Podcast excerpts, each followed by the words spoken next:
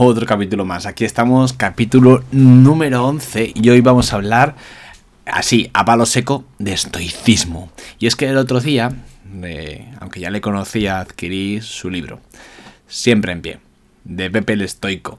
Y la verdad es que cuando acabé de terminarlo, que por cierto me la acabé súper rápido, mira que yo para las lecturas normalmente dejo una, empiezo otra, al tiempo la retomo, eh, estoy siempre leyendo y tardo mucho en acabarme los libros en completos, a no ser que me toquen muchísimo eh, la fibra. Y en este caso, el caso de Siempre en Pie de Pepe, me ha pasado y aquí se lo he dicho en la entrevista, y es que daba gusto leerlo, da gusto cómo sintetiza y aunque él, eh, como humilde que es, me ha dicho que bueno, que él lo hacía fácil porque él no se consideraba listo, pero créeme que hay que ser muy listo para conseguir hacer que un tonto como yo entienda tan bien el estoicismo. Y eso que como le he explicado, yo ya había leído, he leído mucho, soy seguidor de la filosofía estoica e incluso había estudiado cosas de estoicismo, pero gracias a él he entendido conceptos que todavía me bailaban. Así que, sin más, vamos a proceder a una entrevista de esas que creo que te van a dejar huella,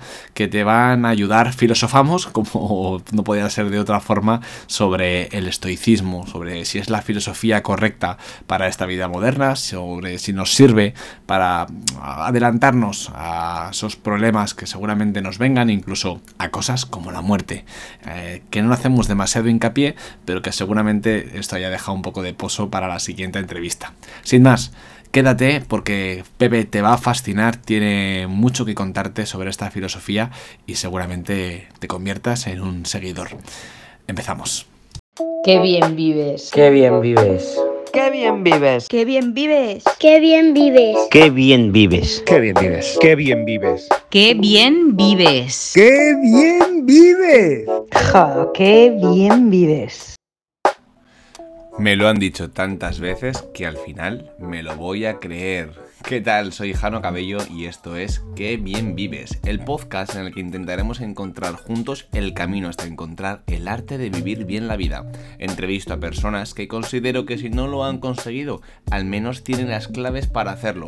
Lanzo reflexiones y debato con cracks que nos pueden arrojar luz sobre todo esto. Si te quedas conmigo, intentaremos conseguir juntos que la próxima vez que nos digan qué bien vives sea con razón. Empezamos.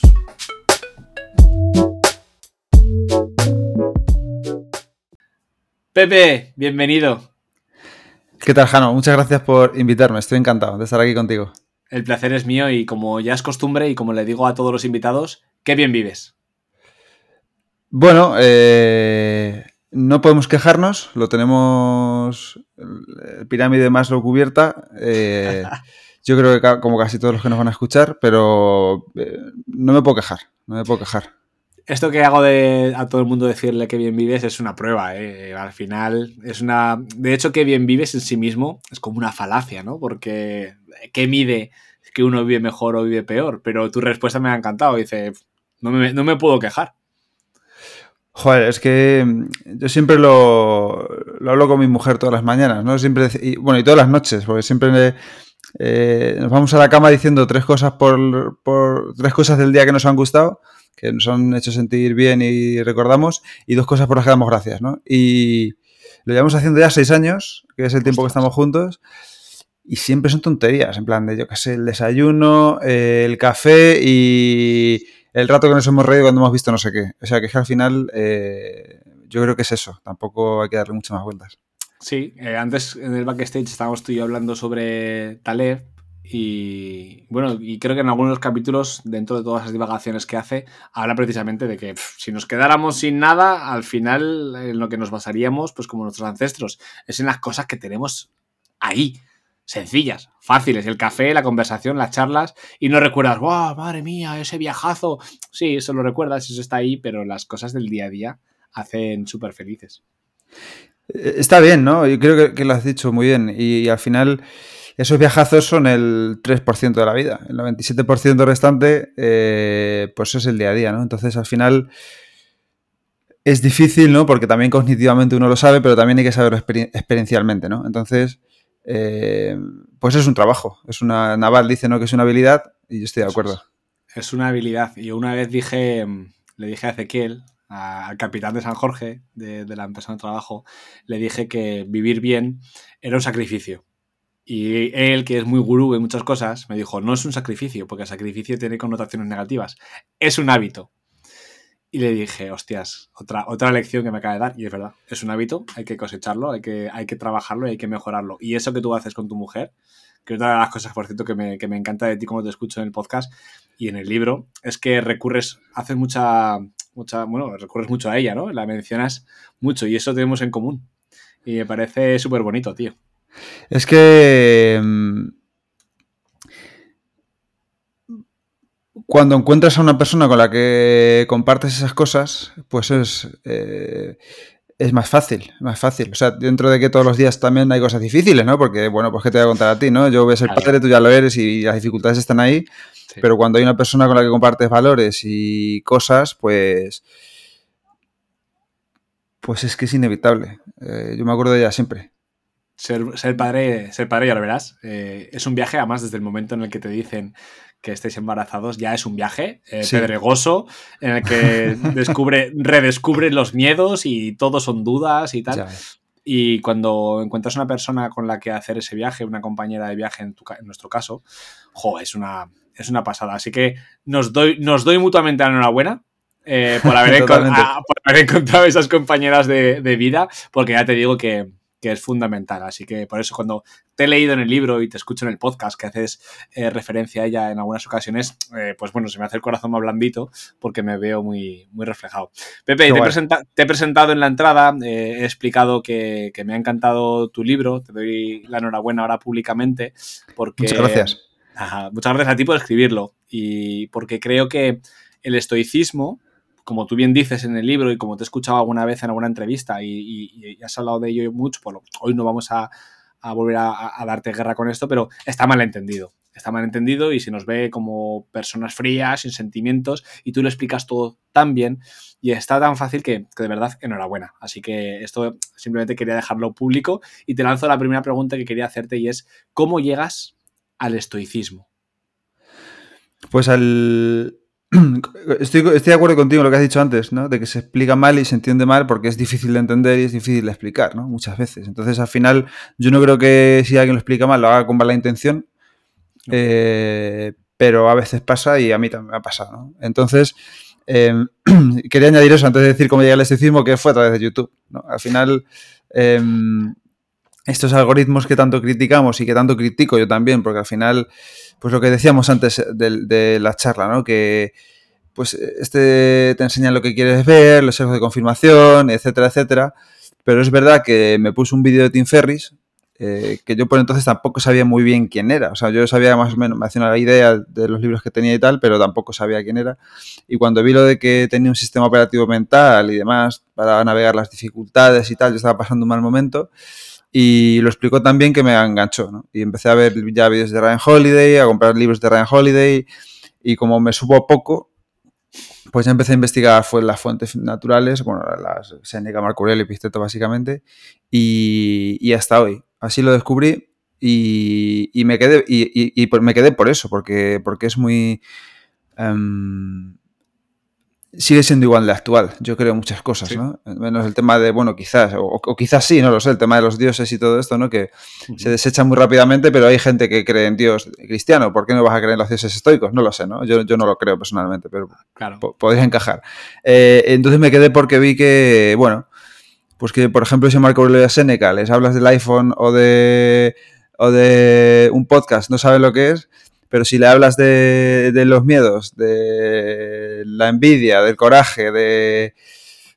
Pues seguramente se, saben lo que es igual que tú y que yo. Entonces al final digo, esto aquí tiene mucho sentido. Y me gusta Total, mucho. total. Yo creo que sí. Eh, al final, para mí, una de las cosas que nos ponen en común con Marco Aurelio, con Séneca, con Epicteto es que si de repente el mundo perdiera la gravedad y todas las cosas se fueran, excepto nosotros, compartiríamos con ellos absolutamente todo. Si se cae el iPhone, se cae el ordenador, se van los edificios y nos quedamos otra vez en la Tierra ahí con cuatro piedras y hablamos con ellos, los mismos miedos, las mismas inseguridades, la- las mismas virtudes, eh, las compartiríamos. Una pregunta, has dicho que te llegó por un algoritmo que, por cierto, en la última entrevista que le hace Jordi Wild a Joaquín Reyes, Joaquín Reyes, el humorista, tiene una frase que me parece brutal. Y dice, yo me entrego al algoritmo. Y dice, ojalá. me parece súper gracioso porque lo estamos siempre demonizando. Yo también lo demonizo mucho porque para algunas cosas hace que esa dopamina fácil, bueno, pues cada vez nos, nos convierta en más esclavos de, de ese placer. Pero es verdad que para muchas cosas son maravillosas y hay que saber aprovechar esa tecnología y bueno, simplemente que hacer, hace un, hace un, vamos, un meme buenísimo con respecto al algoritmo. Y a mí ojalá me dijera cuándo cagar el algoritmo porque me lo pondría más fácil y me, parece, me pareció que va un poco en línea con esto. Te quiero preguntar porque te llegó el estoicismo a través de un algoritmo. ¿Tú ya tenías previamente en tu vida, compartías virtudes con los estoicos o tenías una, un modelo mental que se acercara o te pilló completamente de nuevas y has tenido que, hacer ese cambio? No, no, cambio, no me gusta decir cambio, pero ese camino cogerlo desde cero. Pues ya tenía algunas cosas sin saberlo. Eh, por ejemplo, yo ya llevaba meditando varios años, ya sabía de la importancia de la atención a la hora de gestionar las emociones, a la hora de, de gestionarse a uno mismo, ya sabía la importancia de que la felicidad no se encuentra, o felicidad o alegría, tampoco me gusta el término felicidad exactamente, ¿no? Pero felicidad, alegría, eh, serenidad no se encontraba en fuera, sino dentro. Ya sabía que era importante mm, lo que ellos decían cora el coraje, ¿no? Que ahora se llama zona de confort, pero sí salir de vez en cuando de ella y enfrentarte a cositas que te den miedo, sabía, sabía que eso también era importante. Entonces al final eh, sí que compartía ciertas cosas y por eso me enganchó también, ¿no? Yo, yo leía me interesaba mucho el budismo y demás, pero no acababa de enganchar, porque pues, joder, son palabras muy raras, a mí no me dicen nada y, y, como ya había estudiado griego y latín también en el instituto, pues me encajaba mucho más. ¿no? Entonces, algunas cosas ya las tenía, por lo menos interés por ellas. A mí me pasó un poco parecido. Yo descubrí el estoicismo, creo que real, real, real, a través de David. David Valero, uh -huh. cuando lo conocí haciendo CrossFit y eh, lo empecé a seguir, vi que tenía un podcast con, con Sergio y, y, dije, ostras, y entonces a raíz de hablar con él me di cuenta, digo, ostras, pues yo ya comparto muchas cosas, ¿no? Yo, yo ya me comporto muchas veces como un estoico en la forma de, pues en la templanza, por ejemplo, en la serenidad, que soy una persona bastante tranquila, aunque soy muy inquieto, pero mentalmente hay pocas cosas que me perturben. Eh, después de todo lo que ha pasado en mi vida, pues digamos que tengo como el, chip metido. Eh, y me pasó también que el budismo mmm, me gusta, me atraía, era como una filosofía de vida que me atraía, eh, pero no, creo que me costaba más bajarlo a tierra. Y lo que me gustó del estoicismo es que es muy fácil llevarlo a... Muy fácil llevarlo a tierra desde el día uno. O sea, que te puedes poner, pues desde que estás leyendo tu libro, eh, ya cada cosa que tú vas recomendando, ¿no? O cada, cada paso que vas dando, dices, ah, pues esto yo lo puedo implementar hoy. Claro, es que al final con el budismo, por ejemplo, una práctica central del budismo es la meditación. Y tú en la meditación a lo mejor puedes empezar a encontrar ciertos resultados a las semanas o a los 10 años. Entonces, eh, con el estoicismo, si yo te digo ahora mismo que te pongas a diferenciar lo que depende de ti y lo que no, lo, puedes hacer ahora. Eh, no tienes que estar a lo mejor meditando mucho tiempo. O si te digo que pienses en la muerte eh, porque te podrías morir mañana, pues tampoco tienes que hacer grandes esfuerzos, ¿no? Entonces por eso es mucho más práctico. Yo creo que también es difícil de mantener en el tiempo, porque al final, pues, eh, lo que decíamos, ¿no? Vivimos en un mundo que está lleno de distracciones y que eh, aboga mucho por la inmediatez, por la do dopamina barata, pero ahí está el esfuerzo, ¿no? Y yo creo que, que como bien dices, eh, es mucho más práctico, tiene muchas más herramientas y cuando empiezas a entenderlas todas un poco, pues ya esa telaraña de recursos va tomando forma y, y, ves que todo tiene un sentido que yo, por ejemplo, en el budismo no encontré. Total. Ese, esa telaraña de recursos me parece una analogía súper chula. Yo la, yo la veo muchas veces, el estoicismo lo veo como un árbol que da, da muchas frutas y están ahí, cógelas cuando las necesites. Eh, brutal si las supiéramos coger todas a la vez, pero es verdad que de primeras cuesta. Pero yo lo veo así, ¿no? Yo me enfrento a las situaciones y siempre pienso, que además tú lo mencionas en el libro, ¿cómo haría aquí tu estoico ideal? ¿no? ¿Cómo haría estoico ideal en esta situación? Y muchas veces dices, joder, qué fácil. Insisto, qué fácil es que el estoico ideal lo que haría es calma, mirar las cosas con perspectiva, ver si lo puedo controlar, si no lo puedo controlar, si es bueno, si, ¿no? Y es, y es, y es así. Oye, ya estás, claro, yo lo cogí el estoicismo y lo intenté aplicar a mi vida eh, como, to- a, como a todos nos pasa, enseguida quieres enseñárselo a la gente, que esto lo aprendí a los 21 años cuando conocí eh, a Borja Vilaseca, que hice un curso con él de, de Enneagrama y tal, Ujú. y, y me flipó, me cambió, me cambió la vida. Yo siempre digo que a través de, de eso encontré el crecimiento personal y luego intenté comentárselo a todo el mundo. Claro, tú has, llegado, has, has hecho de esto tu trabajo actualmente. Sí, sí, sí. Eres, eres el estoico. Bueno, el estoico es que no, yo- no es que sea yo el único estoico, es que es Sí, sí. el que había libre cuando lo compré. Estaban todos cogidos y por eso puse el estoico, porque dije, bueno, pues es corto, se recuerda bien y, y es el único que hay libre. Eh, entonces, sí, pues me ahora mismo me dedico a ello pues desde hace ya casi un añito. Es, es increíble. Yo tengo que darte la enhorabuena porque al final me dedico al mundo de- del marketing. He, hablado mucho de marcas personales y he divulgado mucho sobre esto. Y, que has conseguido hacer de una filosofía ancestral, clásica, tu, tu forma de trabajo ahora, o sea, yo te lo juro, es, es brutal. Eres un ejemplo. Te he puesto de ejemplo en, en alguna charla, que lo sepas. Has Muchas gracias. Has, has estado, has estado a juicio en la pantalla y- porque me parece que al final no. Esto de nuestros abuelos, imagínate, tener que explicarle a nuestros abuelos. No digo a nuestros bisabuelos, bueno, a nuestros padres, mira, ni abuelos. Imagínate que contarle tú y yo a nuestros padres lo que, lo que estamos haciendo. Es decir, poder vivir de aquello que nos gusta. eh, en- enseñando a los demás a través de medios digitales. Claro, flipan en colores. Sí, los míos flipan un montón y mm, sobre todo porque yo estaba destinado de alguna manera a ser abogado, ¿no? Y lo fui durante dos años y pico. Y cuando cambié y ahora he vuelto a cambiar y ahora hago esto y tal, pues poco a poco lo van entendiendo. Pero em, bueno, pues eso es difícil de. No sé quién dijo por ahí una vez, si haces algo que tus padres no entienden, es- tienes una buena profesión de futuro, ¿no? Porque, porque si. Entonces pues, puede tener sentido, pero sí, eh, bueno, también es un mundo muy cambiante, no sabes lo que va a durar, no sabes lo que.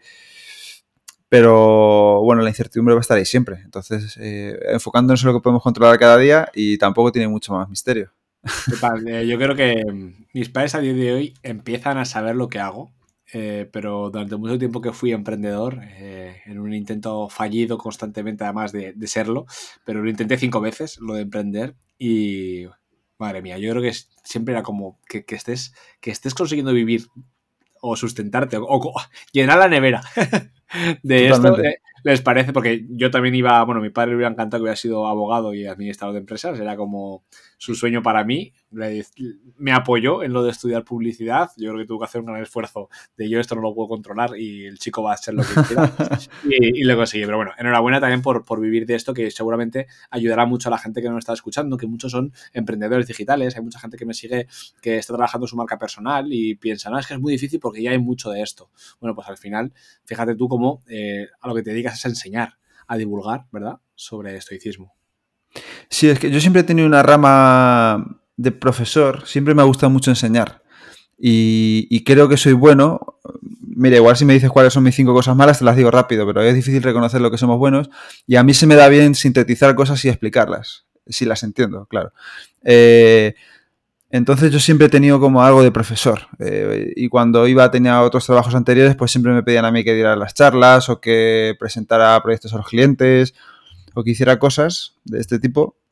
Entonces, pues eh, al final me gusta mucho la- esto que dice Steve Jobs de unir los puntos y pues es una cosa que yo nunca pensé que fuera a hacer y quizás, y digo quizás porque tampoco lo sé, eh, gracias a esa habilidad de poder explicar las cosas, pues a lo mejor este proyecto está funcionando un poco mejor por eso, ¿no? Eh, Jo, la importancia de, de unir los puntos eh, es, es también una cosa muy difícil de explicar, por mucho que varios autores lo hayan intentado eh, explicar, pero es verdad que es difícil si no estás con la mente abierta, que pasa un poco con el estoicismo lo mismo, ¿verdad? Que si tú no tienes la mente abierta para que algo te llegue a ti, si estás de, si estás de que no, es que no te entra ni el budismo, ni el estoicismo, ni, ni los puntos, ni Steve Jobs, ni vamos, no te entra nada. Pero si estás con la mente abierta a recibir información, creo que es el. Fíjate, además, una cosa que hoy hago podcast contigo, mi padre probablemente lo escuche ya esta noche, porque creo que. Si, si, estás escuchando esto, papá, hola.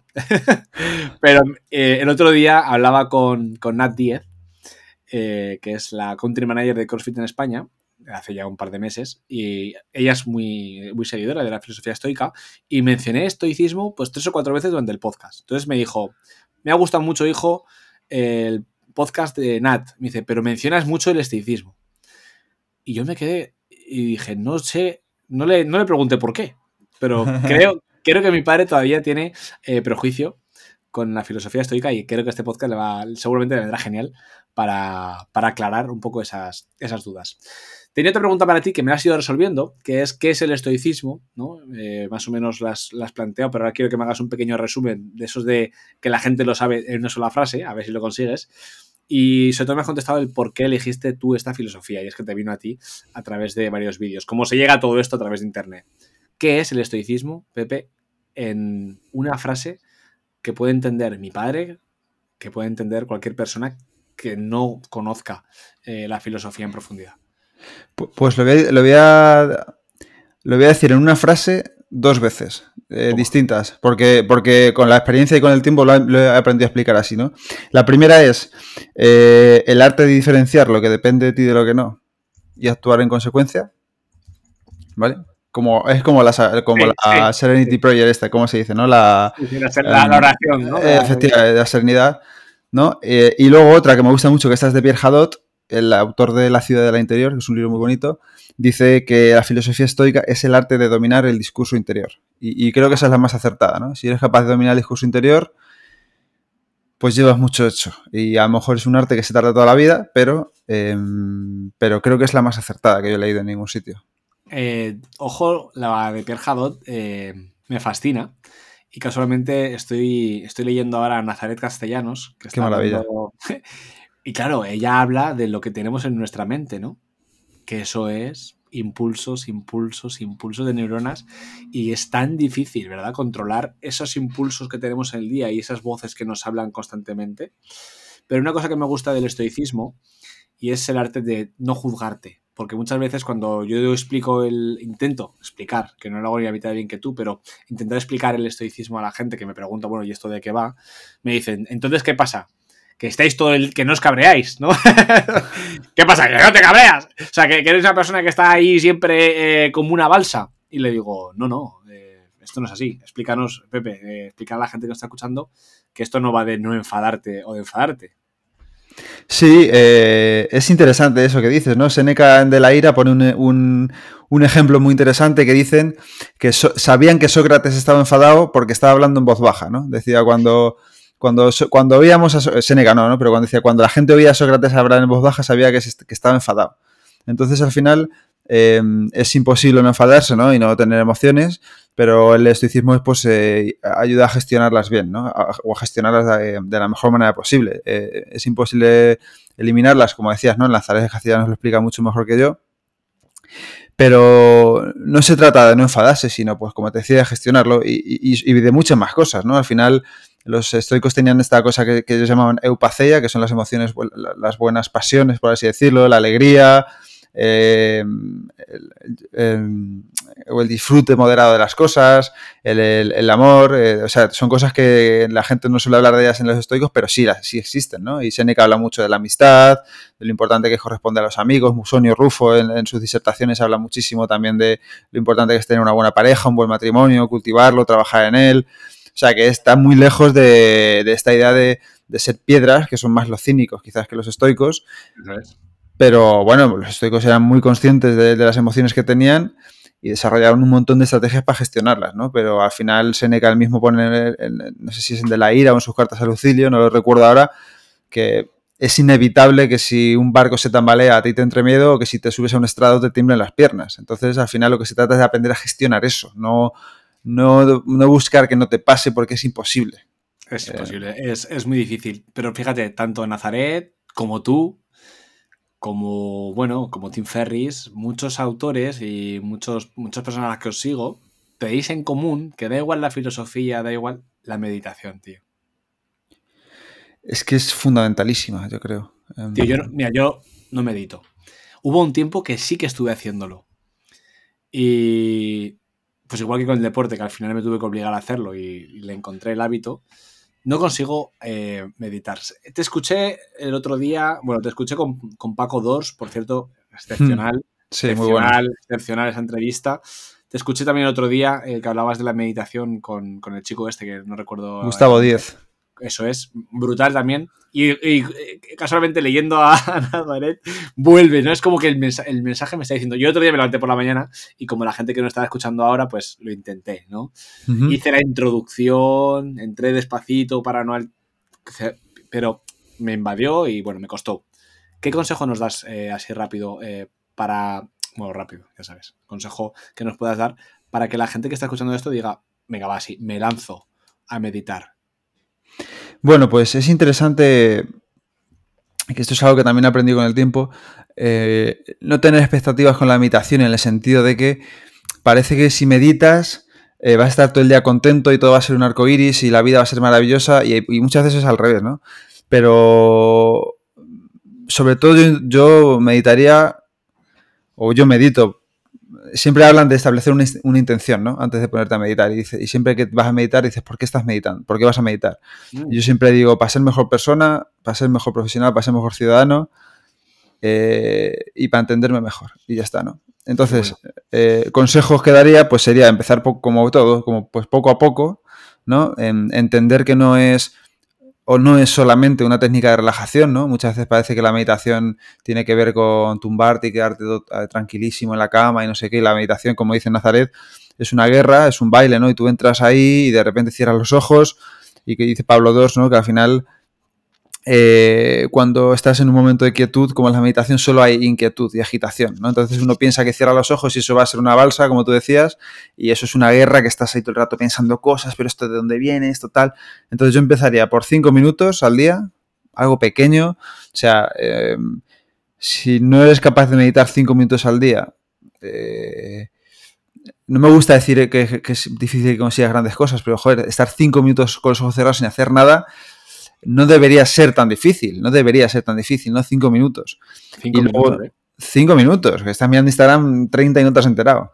Seguro. Cinco minutos. Eh, es una buena herramienta para aprender a lidiar con el aburrimiento, pero sobre todo para entender eso, que la mente se distrae, que tienes que tratarte con amabilidad, que es muy importante, eh, porque ya no es meditación para ser más productivo ni para ser más estas cosas, ¿no? Sino simplemente eso, sentarte, cerrar los ojos cinco minutos, intentar centrar la atención en la respiración y cada vez que te despistes, que te vas a despistar facilísimo, decir, eh, me he despistado y volver a la respiración.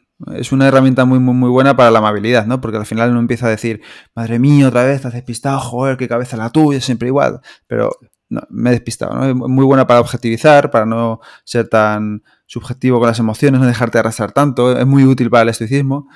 Entonces yo recomendaría eso, cinco minutos, atención, eh, que encuentres tu espacio en el día, idealmente por la mañana, porque tienes la mente más fresca después de dormir, todavía no se ha ingerido nada y el cerebro no está utilizando los recursos de la meditación para hacer una digestión, por ejemplo. Entonces yo recomendaría cinco minutos nada más levantarte, te lavas la cara, estiras un poco quizás, te remueves un poco y cinco minutos. Y cuando...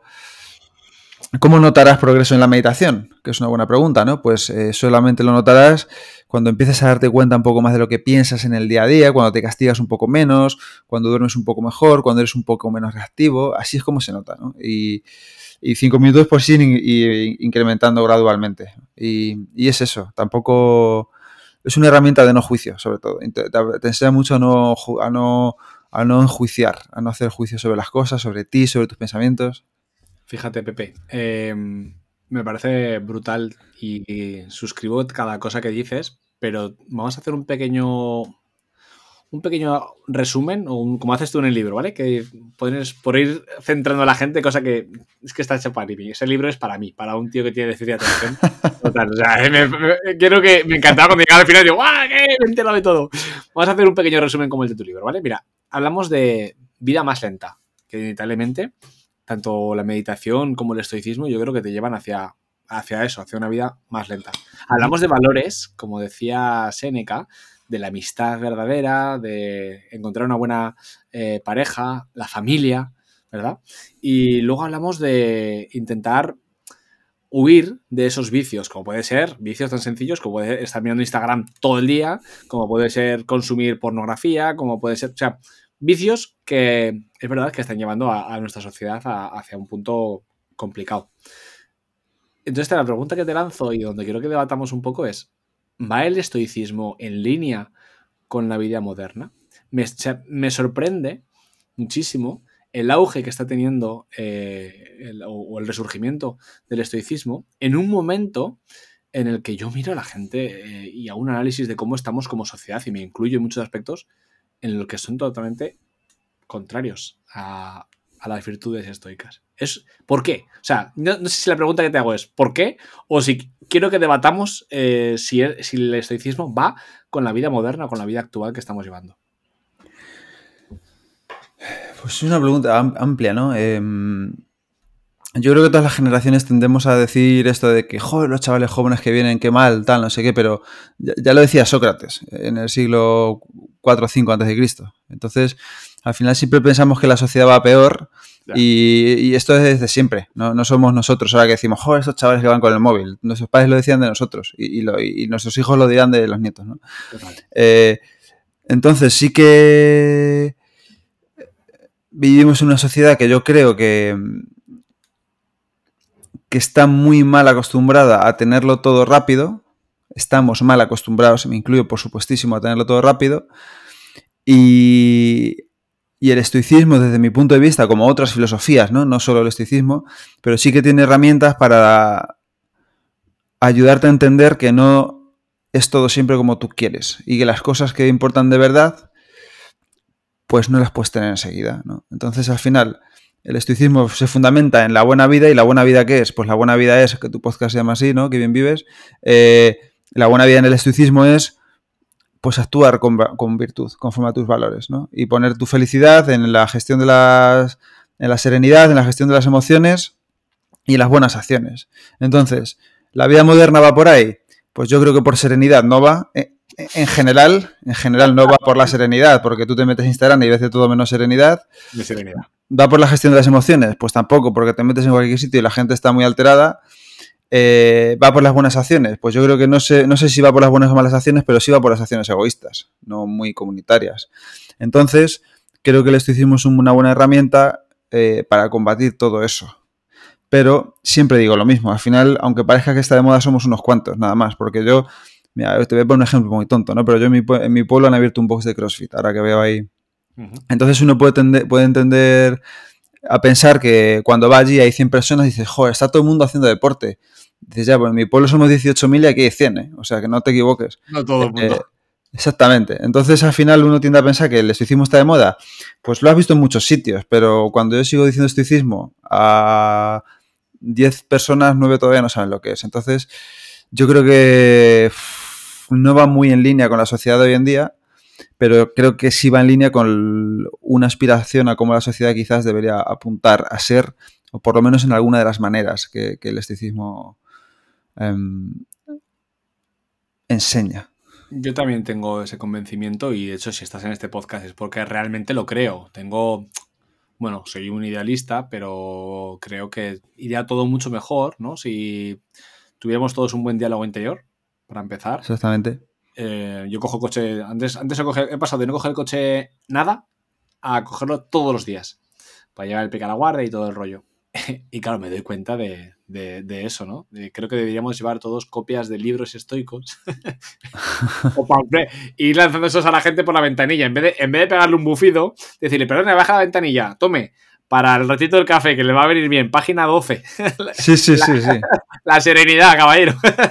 Porque es verdad que, vamos, vamos, vamos desquiciados. Eh, hasta incluso, yo siempre digo que hasta lo que nos esforzamos mucho en cosechar un hábito que nos haga estar más en calma, a veces saltamos.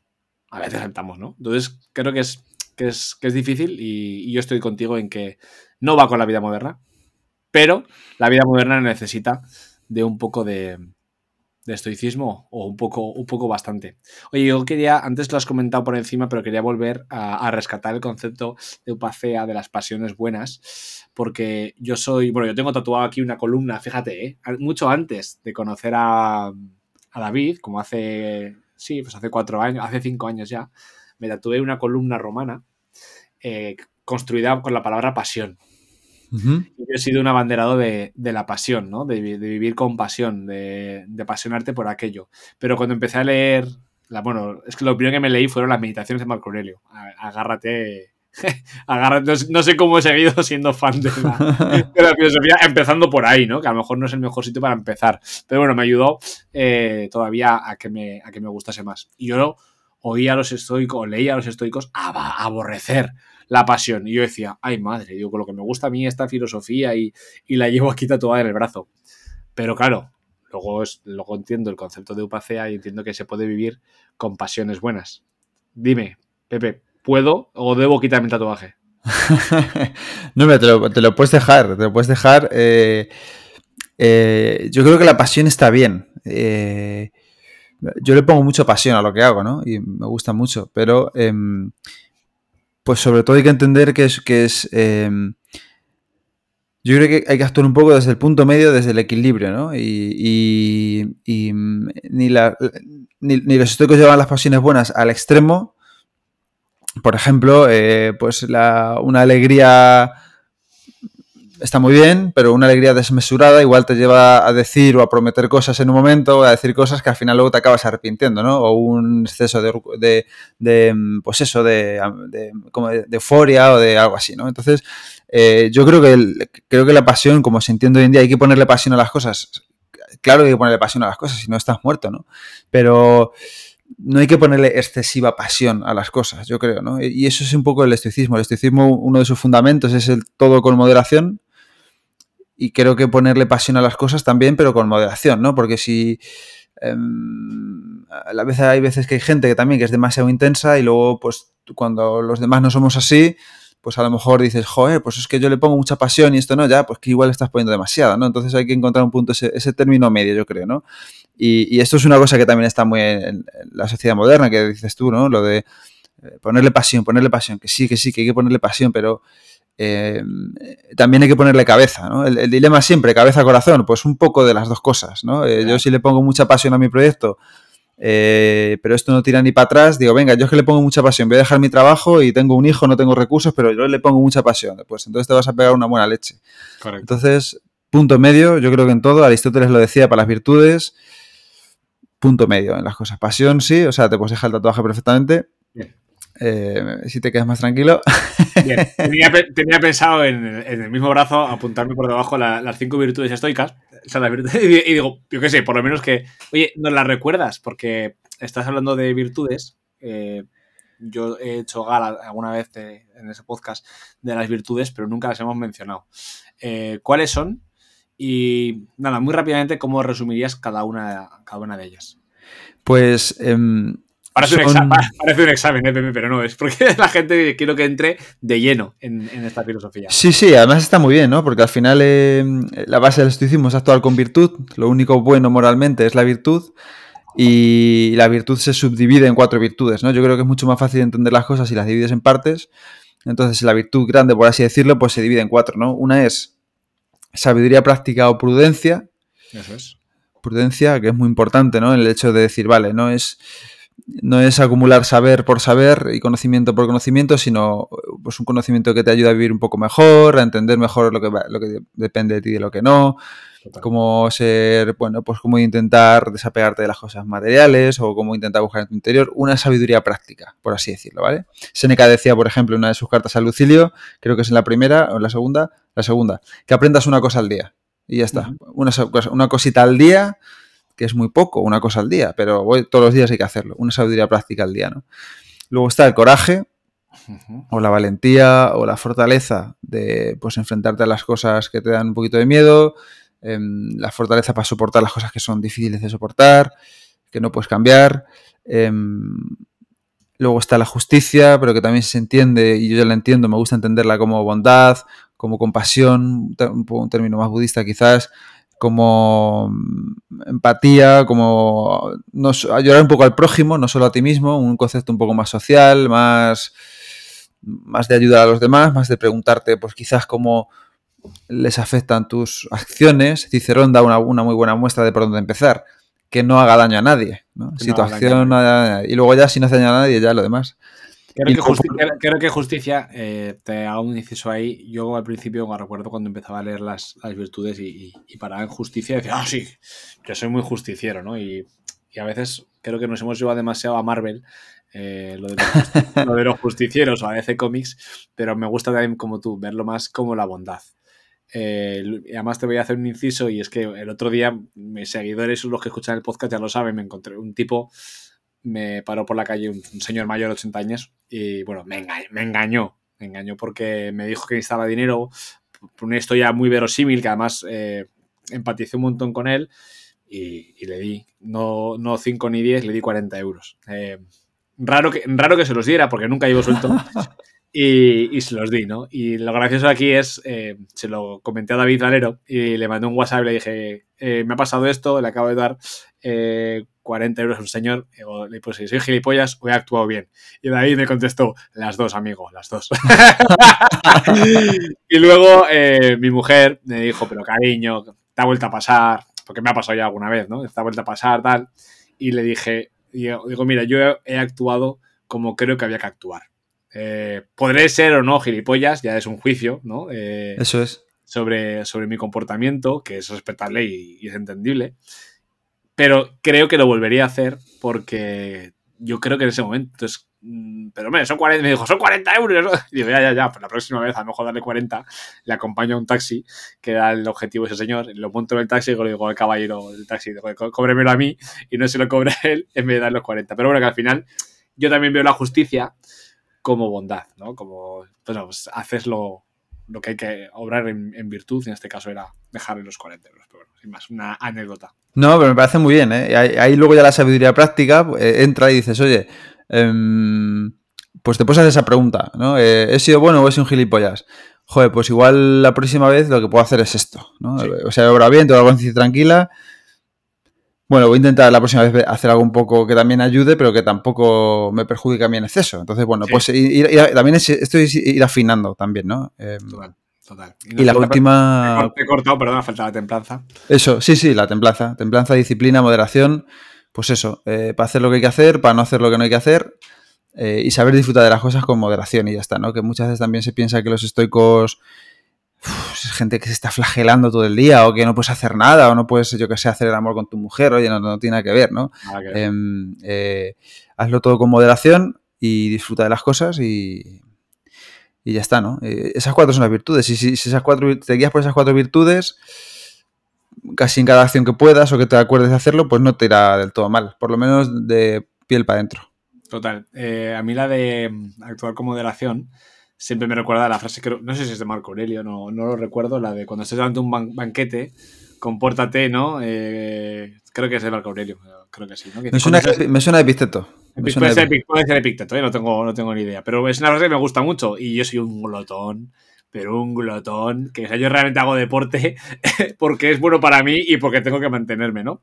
Eh, pero, pero siempre me acuerdo de. Cuando veo algo encima de la mesa, siempre recuerdo esa frase, ¿no? Es una como que me, me llamó la atención y dices, compórtate como si siempre lo tuvieras ahí, no, no, no, no comas aquello como si a- te fuera, te fuera a faltar. Y, y me sirve también para, para muchas cosas, ¿no? Por ejemplo, para redes sociales, para, oye, con moderación, ya está, eh, ya, ya he mirado lo que tenía que mirar, ciérralo y pendiente de tu hijo, que es lo que tienes que, que hacer. Eh, Pepe, vamos a acabar eh, porque ya he, ya he incumplido mi promesa de los 30 minutos, ya, ya, va- ya vamos por, por 40 y simplemente me gustaría que citases tres libros que alguien que está escuchando esto y le gustaría empezar. No, o sea, el tuyo no lo vas a decir porque sé que eres muy humilde, pero lo voy a decir yo. El primero, de verdad, eh, yo siempre recomendaba Invicto para empezar a, alguien eh, y está muy guay de Marcos Vázquez porque, porque al final te hace una... Te, te lo lleva, ¿no? Como a cosas muy, muy entendibles, no es, a lo mejor no es tan teórico, pero si queréis aprender eh, la, la- filosofía estoica, aprenderla, el de Pepe, siempre en pie, es brutal. O sea, sé que no vas a decir, eh, por eso hago yo primero el, el CTA, lo recomiendo, y ahora sí que te dejo que nos digas tú qué tres libros recomiendas. Vale, pues. Modernos esos dos. eh, y El arte de la buena vida, de William B. Irvine, que también está muy bien. Ese me gusta mucho. Eh, modernos diría esos. Y luego, eh, una vez ya pasar a los, a los clásicos, pues yo seguramente empezaría por las cartas a Lucilio de Séneca, ¿vale? Que son 124 cartas, quizá una para cada día. Y ahí ves em, muy bien el pensamiento de Séneca, es al final de su vida, eh, está- están muy bien hechas, muy bien hechas. Y es como, se sienten como un mentor que te está dando consejos, ¿no? De hecho, el Séneca le escribía así a Lucilio y también nos lo escribe así a nosotros. Entonces es muy interesante. Las cartas de Séneca a Lucilio, el manual de Epicteto, manual de vida en Quiridión, eh, 53 puñetazos directos, eh, poca, poca, poco rodeo, 53 aforismos muy buenos, bueno, algunos son más largos, ¿no? Pero muy interesantes. Y por último dejaría las meditaciones. Las meditaciones yo siempre digo que son muy tuiteables, pero eh, son muy densas. Son muy densas porque hay que saber mucho de física estoica, hay que saber de lógica estoica. Y pues eso, pues algunas frases están muy bien para ponerlas en, el móvil o en o en la pared, pero, pero son las más densas de aprender, al final de entender. Al final se estaba escribiendo a sí mismo y bueno, pues si uno coge el diario en griego de un emperador romano, pues no, no tiene sentido, no tiene orden, no tiene un hilo.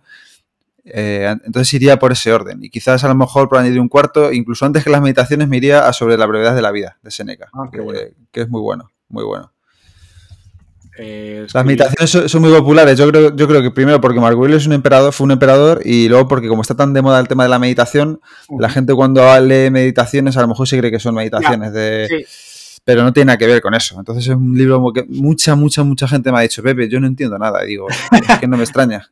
Claro, tiene que ver y no, ¿no? Porque su forma de meditar eh, en aquel momento pues era hacer su diario, ¿no? Y Eso es, eso es. escribía sus movidas como una terapia o como un recordatorio a, a sí misma. Me encanta que hayas mencionado sobre la brevedad de la vida. Eh, ayer, 20 páginas, o sea. ayer puse un, eh, un, un post en Instagram eh, con una foto con, con Max, ¿no? Y ponía, sabiendo que vamos a morir, quiero disfrutarte al máximo. Y hubo un par de personas bueno. que, me, que me escribieron por, por privado y me dijeron, tío, ¿cómo pones eso?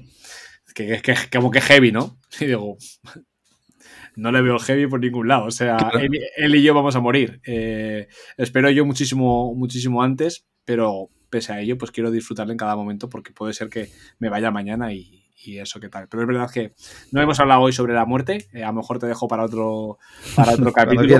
Porque vivir bien, para mí, eh, y te dejo con esa reflexión final para que tú me la cierres, va de esto, ¿verdad, Pepe? De saber también que somos los que vamos a morir en cualquier momento. Sí, sí, tenerlo presente siempre, ¿no? El- lo que tú decías de tu hijo, eh, Episteto lo desarrolla un poco en sus disertaciones, dice, em, o no sé si era Marco Aurelio mencionando a Episteto, no recuerdo bien, pero dice algo así como, eh, sabiendo que tu hijo es mortal cada noche antes de darle un beso, recuérdatelo. Y dice uno, pero qué infortunio, pero qué no sé qué. Dice, ¿acaso es un infortunio que la oliva se caiga de la vid? No es un infortunio, son cosas que pasan. Entonces, al final, eh, esto es igual. Y yo me planteo así también, ¿no? Ya te, ya te dijo que te he dicho que voy a ser padre en marzo y me lo voy a plantear así desde el primer día. Eh, así que yo lo veo completamente normal. Pues mira, te quiero agradecer por último, aparte de que hayas estado aquí conmigo este rato y que nos hayas compartido esa sabiduría que, tanto de- nos cuesta ¿no? cosechar eh, a través de la lectura y el aprendizaje constante. Pero te quiero dar una vez más las gracias porque hay un capítulo del libro en el que, hablas de la muerte eh, que me, me- Fíjate, fíjate que leo y que escucho sobre esto, pero me hizo levantar los ojos de la Kindle y mirar a, a mi mujer, a Mimi, que le está dando el pecho a Max y me entró. un- No, ella creo que no lo vio. Y ahí sí, y como me escuchará, pues ya lo sabe. Pero me cayó una lágrima porque pensé, ¿cuánto tiempo habré desperdiciado ya desde que nació Max eh, sin haber aprovechado y, y me sirvió? Entonces te quiero dar las gracias porque me sirvió mucho. Eh, cuando nació, recuerdo estar con, con él en un momento a solas y él estaba en la hamaca mirándome. Y esto creo que ya lo he comentado en algún capítulo del podcast, o no sé si lo comenté con David Valero eh, en, en el suyo, pero estaba yo con el móvil en la mano y pues estás cansado, mil excusas, ¿verdad? Estás cansado, el peca ha dormido poco, todo.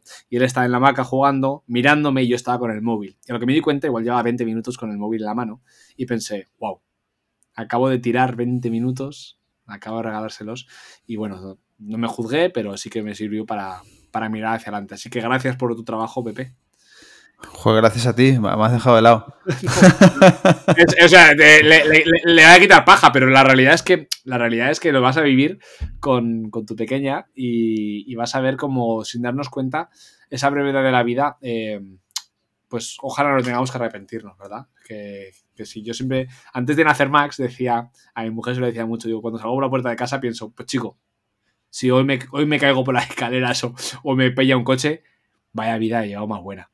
Totalmente. Ahora digo, la llevo de puta madre, pero hostia, dame un poquito más que quiero disfrutar de, de mi hijo. pero bueno, eso no depende de nosotros, así que como, lo que sí que depende es darte las gracias una vez más. Y espero tenerte otro día por aquí para hablar otras cositas. Gracias a ti. Gracias a ti. Cuando, quieras, Jano. Me está muy a gusto y da gusto hablar contigo. Gracias por, Igual- por todo. igualmente, igualmente, Muchas un gracias. abrazo. Hasta luego. Un abrazo, gracias. Y hasta aquí la entrevista con Pepe. Creo que te habrá pasado como a mí y es que te has enamorado de esa paz que transmite, de esa forma que tiene de explicar la filosofía estoica y de ese gran conocimiento que tiene.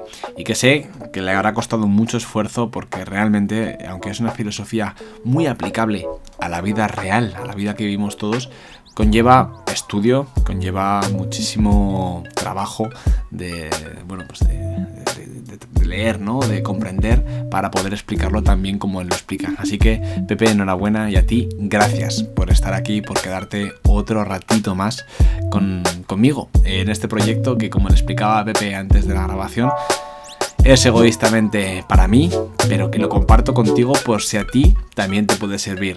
Ya sabes que me ayudará un montón si lo compartes en cualquiera de las redes sociales que utilices, si lo compartas a esa persona que crees que lo pueda necesitar y sobre todo si pierdes un poquito de tiempo en valorarle con alguna estrella o algún comentario en la plataforma de podcast que utilizas. Muchísimas gracias y vamos a por la siguiente semana. Un abrazo.